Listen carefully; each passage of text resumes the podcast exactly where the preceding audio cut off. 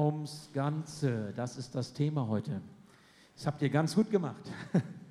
Dankeschön für euren musikalischen Beitrag und Dankeschön für die Liedwünsche von den Konfirmanden. Es geht ums Ganze, keine halben Sachen bitte. Ja? Also ich meine, das haben bestimmt so manche Eltern schon ihren Kindern gesagt. Also ich will jetzt nicht reinfragen in die Gemeinde. Ähm, ich selber habe ja auch drei Söhne groß gemacht und äh, weiß auch, man gibt so gerne Ratschläge. Man gibt etwas mit auf den Weg. Vielleicht habt ihr das auch schon mal gehört. Muss dranbleiben, gib nicht auf. Es geht ums Ganze, das ist wichtig. Bleib nicht mitten auf dem Weg stehen. Und wenn Eltern so etwas sagen, dann sind das ja gut gemeinte Wünsche. Dann sind das so Herausforderungen, so nach dem Motto, du schaffst das, es steckt mehr in dir drinne hol das Beste raus und, und bleib auf einem Ziel orientiert, hin zu einem Ziel, damit du auch irgendwann einmal ankommst. Das ist ja auch wirklich eine gute Sache. Ich meine, dranbleiben ist wichtig. Ähm, zum Beispiel für Werder Bremen. Ne? Also, dass die nicht den Anschluss an die erste Bundesliga verlieren, ja, ist dranbleiben nötig. Haben wir da noch Hoffnung? Ja, ja, das sind so die eingefleischten Werder-Fans. Ich äh, habe es an den Stimmen erkannt. Ich kenne sie. ja, aber zum Beispiel noch was anderes. Letzten Dienstag bei der Probe hier der Konfirmation, wir haben das ja miteinander geübt, meinte dann doch auch eine Mitarbeiterin, die dann auch in der Gemeinde zu tun hatte, als sie so die Mädels gesehen hat, so mit ihren Schuhen, wie sie dann hinter mir herliefen und unterwegs waren. Heidi Klum hätte ihre Freude. Also wenn man Germany Next Topmodel irgendwie, wenn man dabei ist, ist dranbleiben auch angesagt. Ne? Also alles zu geben. Und ich finde, die haben durchaus Chancen, die Neuen. Also das könnte noch was werden. Es geht also immer wieder um das Ganze im Leben. Und das ist ja generell so ein Thema, das haben wir ja auch. Ähm, aber es gibt wichtigere Dinge als, ehrlich gesagt, Entschuldigung, als Werder Bremen. Und es gibt auch wichtigere Dinge als ähm, Heidi Klum. Da ist ja kein Ding, wichtigere Menschen oder wichtigeres als Germany Next Topmodel. Ich denke zum Beispiel an die berufliche Entwicklung, wenn wir an unsere Kinder denken. Ich denke daran, dass wir Ausbildung, Schule, Partnerschaft, Freundschaften, Beziehungen, ich denke an finanzielle oder auch gesundheitliche Aspekte, dass uns diese Dinge viel mehr bewegen und die die wiegen ja auch viel schwerer als so, ich sag mal, gewisse Oberflächlichkeiten. Aber immer zählt, dranbleiben ist entscheidend, um Lebensziele zu erreichen. Es geht also ums Ganze so oft im Leben. Ihr habt es im Grunde auch gezeigt, 19 Monate lang seid ihr bei der Stange geblieben.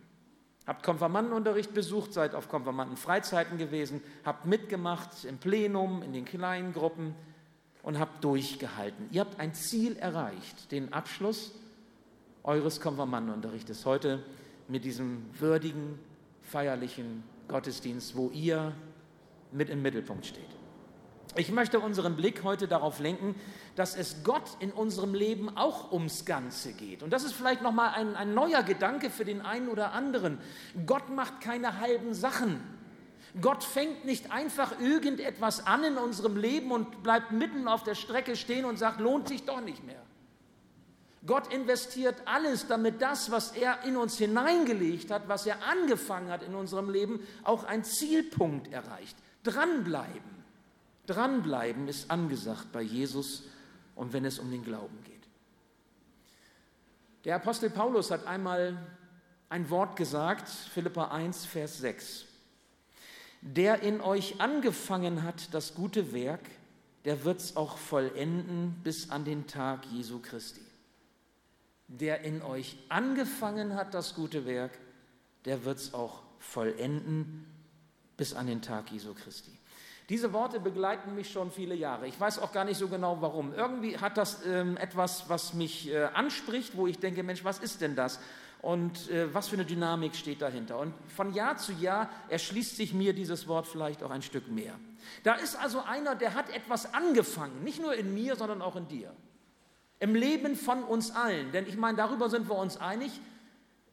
Wir kommen alle irgendwie von ihm. Das Leben haben wir nicht erfunden. Ja, auch die Großeltern, Urgroßeltern haben uns das Leben nicht gegeben. Sie haben es auch anvertraut bekommen. Es kommt von Gott und wir tragen dieses Leben nur weiter. Die Kinder, die heute konfirmiert werden, sind nicht, ihre, sind nicht ihr Eigentum. Sie sind ein anvertrautes Gut. Das Leben kommt von Gott und wir tragen Leben weiter. Und das, was Gott in uns hineingelegt hat, das möchte er zu einem Ziel führen. Eben ganze Sache machen, heißt es in diesem Wort. Es kommt der Tag Christi, wenn Jesus Christus wiederkommt, und dann soll vollendet werden, was einen Anfang bei uns hatte. Gut, das muss man erstmal verdauen. Das muss man erstmal erfassen, damit muss man erstmal ein Stück äh, umgehen, damit man es vielleicht ansatzweise versteht. So geht es mir auch. Gott hat also in dir und in mir ein gutes Werk begonnen. Wissen Sie was? Die Frage ist doch aber, ob wir das überhaupt sehen. Wenn ich das auch so bei Ihnen jetzt fragen würde, haben Sie das schon so gesehen? Würden Sie das auch so sagen? Würdet ihr das so sagen, dass Gott in eurem Leben etwas angefangen hat? Und selbst wenn ihr sagt, ja, dann könnte man ja fragen, ja, was denn? Was hat er denn angefangen? Was hat er denn in dich hineingelegt? Was ist denn das, was zur Vollendung kommen soll? Was ist denn das gute Werk? Und vielleicht sagt man manch Älterer unter uns, Erwachsene, Erfahrene, vielleicht auch lebenserfahren, sagt, ja, aha, schön wär's ja, wo war er denn in meinem Leben? Wo habe ich das denn konkret erlebt, dass er etwas so in mich hineingelegt hat? Diese Warum-Fragen, die wir ja alle kennen. Wenn es ihn denn gibt, warum? Punkt, Punkt, Punkt. Und wenn einem nichts Besseres einfällt, dann sagt man auch noch das ganze Leid in der Welt. Warum lässt Gott das zu? Und weil es so viel Leid gibt, darum mag ich nicht glauben. Oft ist das ja ein Vorwand, um das nicht persönlich für sich zu sagen. Aber die persönlichen Fragen finde ich gut. Sie können mir glauben, ich habe viel mit Menschen zu tun, die Leid tragen. Und oft stehe ich genauso davor und sage, warum Gott? Weil ich auch keine Antworten habe, schon gar nicht für andere. Ich habe sie ja noch nicht mal manchmal für mich, für mein Leben. Warum? Aber ich möchte erwidern mit einer Frage. Wie warst du ihm gegenüber eingestellt? Oder darf ich es konkreter sagen, warst du denn überhaupt bereit, ihn zu sehen in deinem Leben, ihn wahrzunehmen? Oder hast du vielleicht von Einbildung gesprochen, wenn er in dein Gewissen hineingeredet hat? Hast du vielleicht von Glück gehabt geredet, wo er dich bewahrt hat? Gott bleibt dran in unserem Leben. Ich bin davon überzeugt, er greift ein, er segnet, er bewahrt. Er ist der Geber der Gaben, die wir so alltäglich selbstverständlich nehmen. Er korrigiert auch. Und hin und wieder sagt er auch Stopp. Auch das.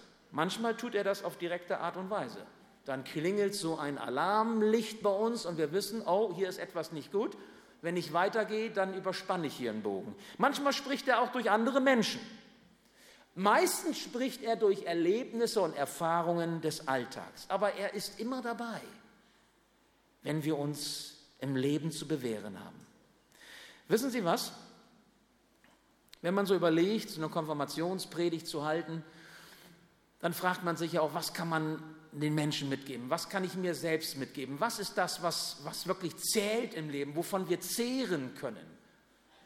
Ich glaube, ein Gott, der nicht erfahrbar wird, ein Gott, der nicht hineinwirkt in unser Leben, der ist doch letztendlich ohne Interesse, oder?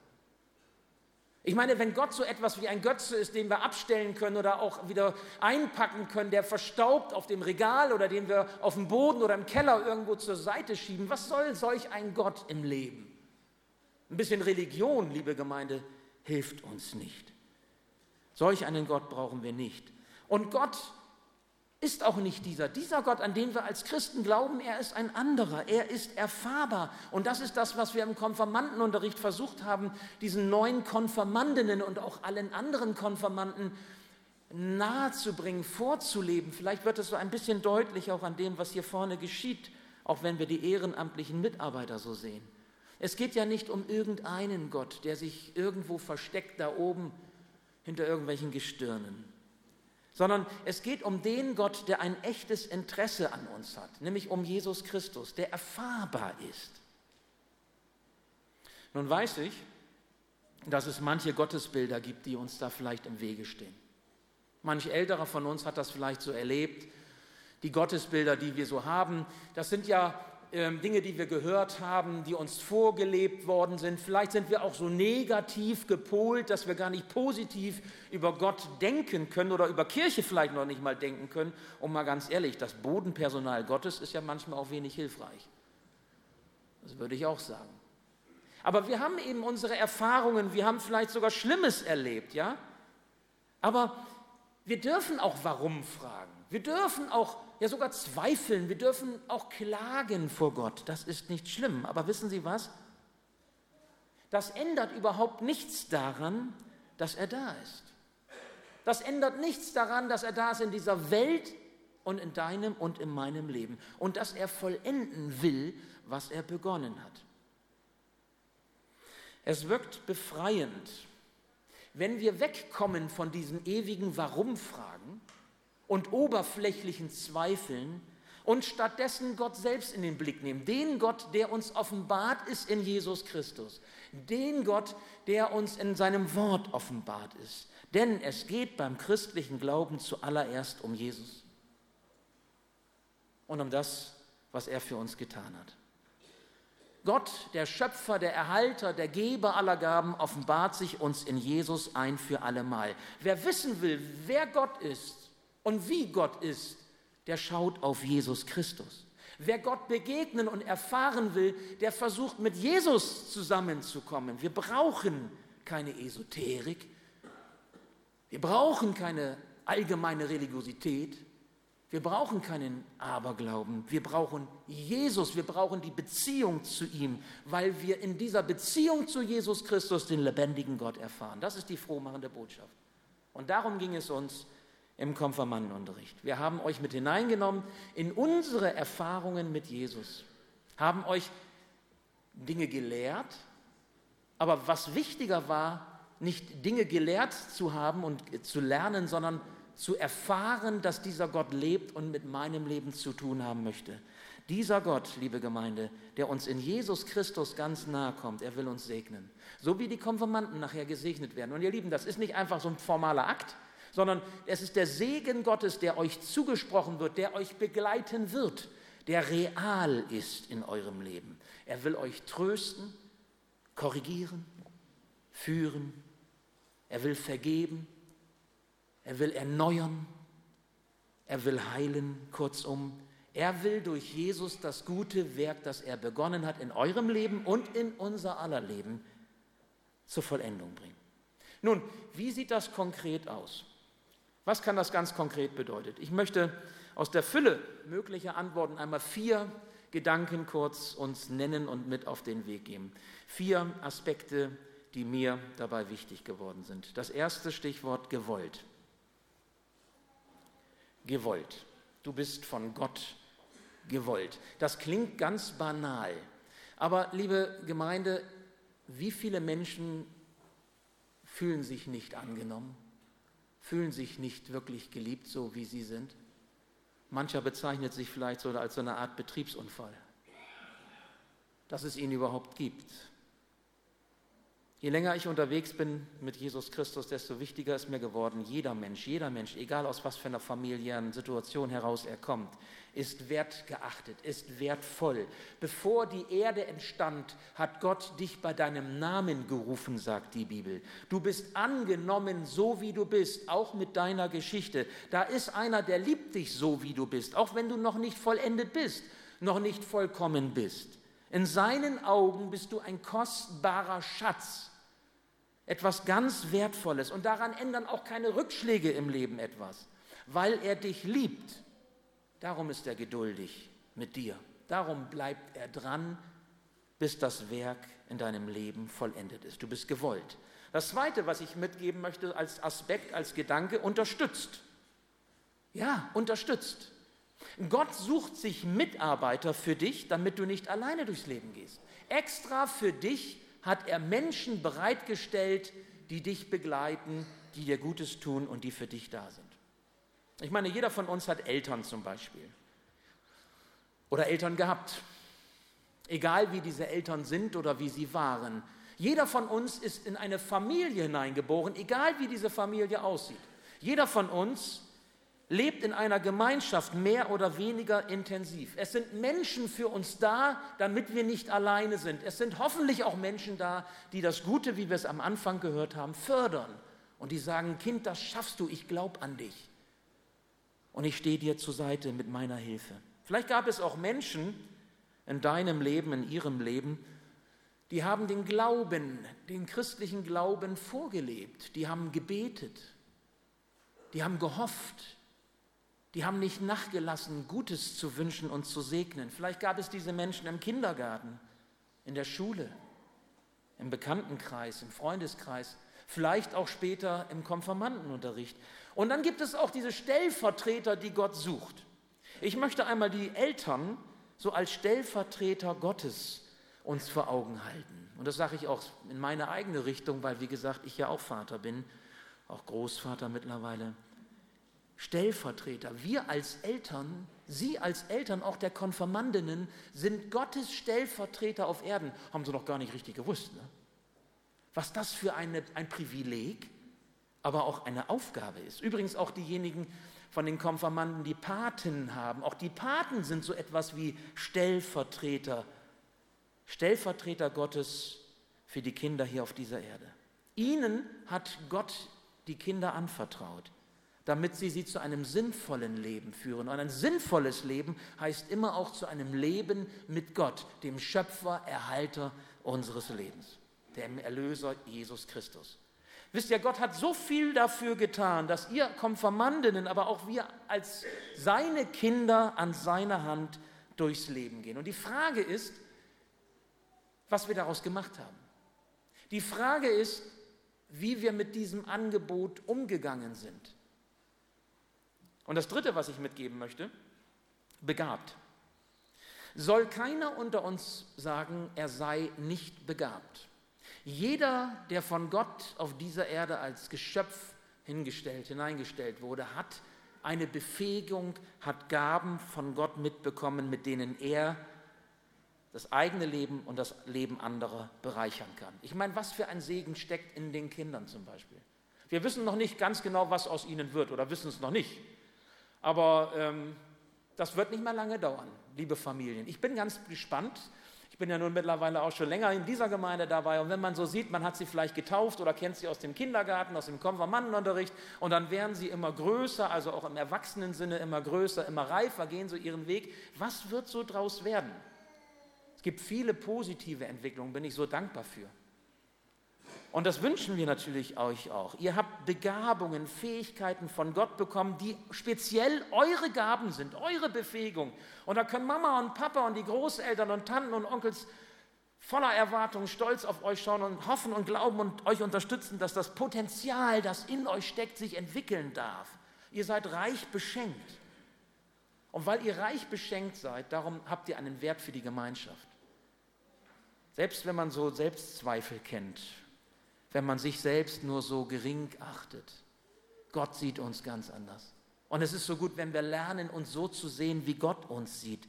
Ein Leben voller Bedeutung, weil er dich kostbar gemacht hat, weil du so wichtig bist in seinen Augen. Halten wir fest, gewollt, unterstützt und begabt. Aber noch ein viertes zum Schluss und damit möchte ich dann auch enden. Wir sind auch beschenkt. Und das betrifft nicht nur die Konfirmandinnen, sondern uns alle beschenkt mit etwas einzigartig Ewigem. Gott schenkt uns neues Leben. Was Gott für uns getan hat, das ist noch viel größer, als dass er uns gewollt hat, dass er uns unterstützt, dass er uns begabt.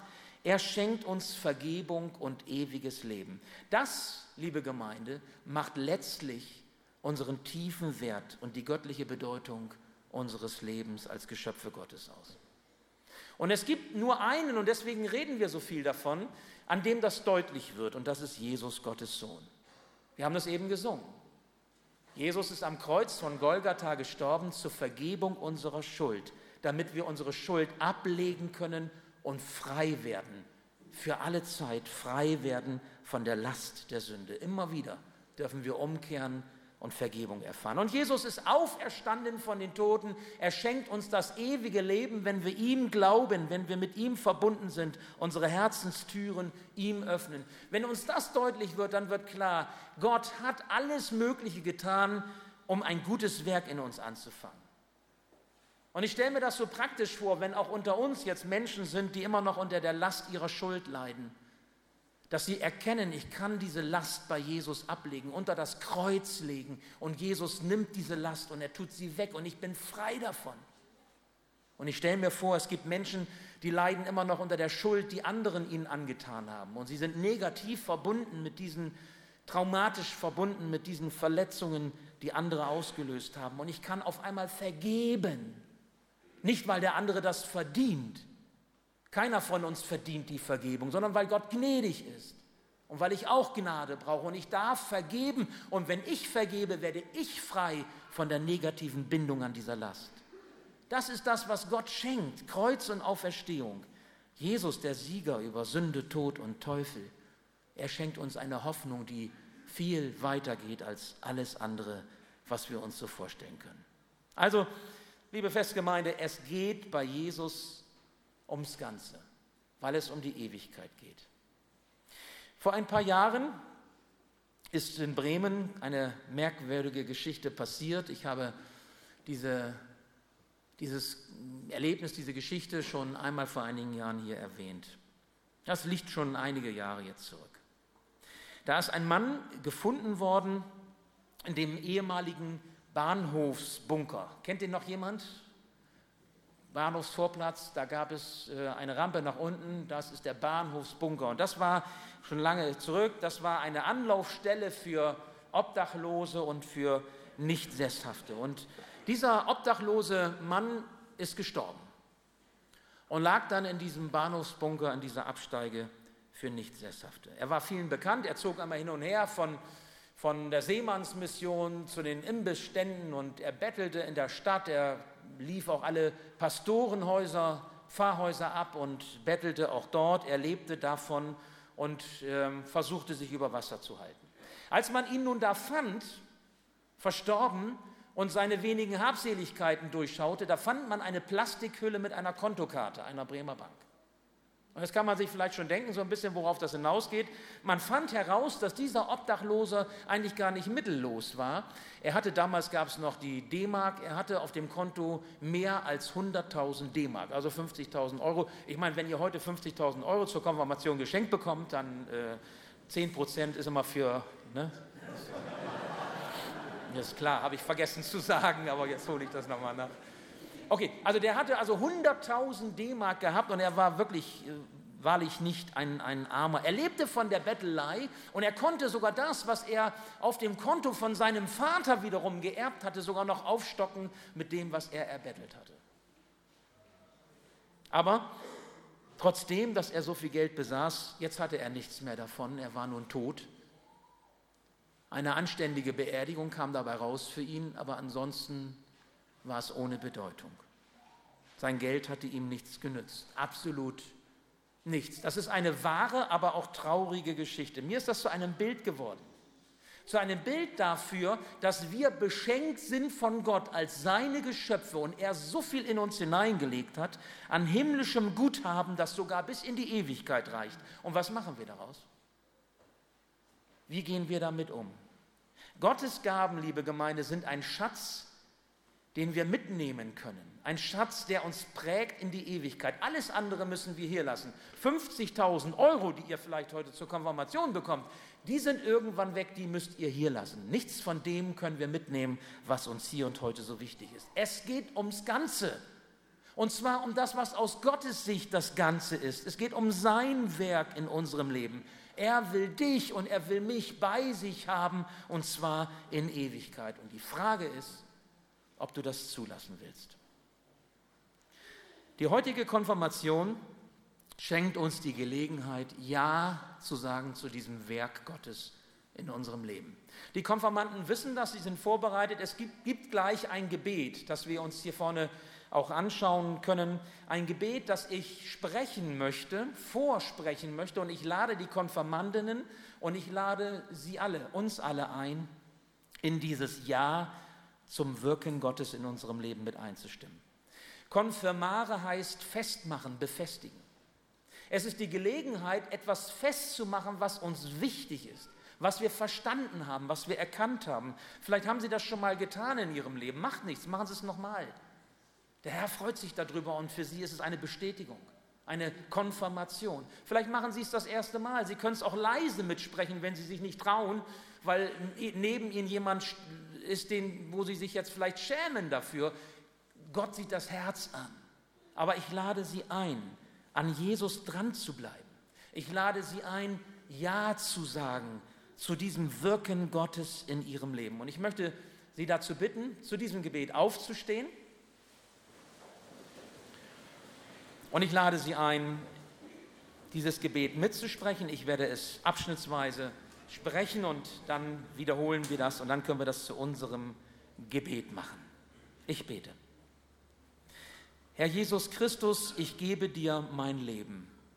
Herr Jesus Christus, ich gebe dir mein Leben. Ich bitte dich, mein Herr und Erlöser zu sein. Ich bitte dich, mein Herr und Erlöser zu sein. Vergib mir meine Schuld.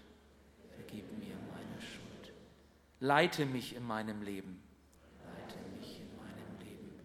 und verändere mich so, wie du mich haben willst. Ich will dir im Glauben nachfolgen. Ich will dir im Glauben nachfolgen. Und dir mein Leben anvertrauen. Und dir mein Leben anvertrauen. Danke, lieber Vater im Himmel. Danke, lieber Vater im Himmel, dass du mich zu deinem Kind gemacht hast. Dass du mich zu meinem Kind gemacht hast. Amen.